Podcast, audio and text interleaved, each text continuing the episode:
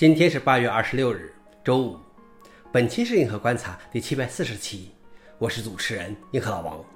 今天的观察如下：第一条，密码管理软件 LastPass 承认遭到黑客入侵；第二条，iPhone 的锁定模式会导致被识别；第三条，微软称百分之八十勒索软件攻击都是由于服务器错误配置导致。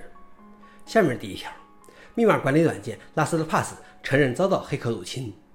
全球用户数超过三千三百万的密码管理软件公司拉斯 Pass 表示，最近一名黑客在侵入其开发系统后，窃取了部分源代码和一些专有信息。拉斯 Pass 将密码存储在加密的保险箱中，只有使用客户的主密码才能够解密。拉斯 Pass 表示，在这次网络攻击中，主密码没有被泄露，用户不需要采取行动来保护他们的账户。消息来源：Blipping Computer。老王点评：理论上，客户的主密码不会被泄露。因为拉斯的 Pass 也没有，但是其软件的源代码被泄露，或许一些潜在的缺陷就会被利用。总之，这个事情可能还需要进一步评估。第二条是 iPhone 的锁定模式会导致被识别。iPhone 的锁定模式借用了一系列可用于入侵 iPhone 用户的功能，但是如果用户打开锁定模式，他们将很容易被打上指纹和识别。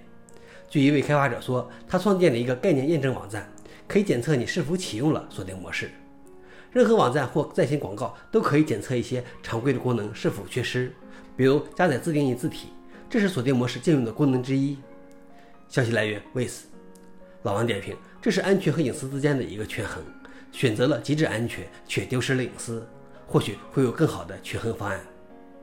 最后一条是，微软称百分之八十勒索软件攻击都是由于服务器错误配置导致。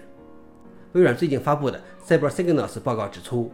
勒索软件及服务 RAS 日益猖獗，但是常规的软件设置就能应对，可以阻止大部分勒索软件攻击。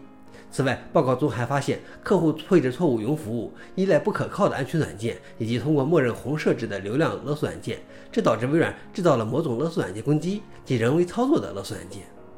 消息来源：OnMySoft。老王点评：问题是依靠人总是有各种疏漏，所以如何用软件或机制来保障这百分之八十的情况才是最重要的。想了解视频的详情，请访问随附的链接。好了，以上就是今天的硬核观察，谢谢大家，我们明天见。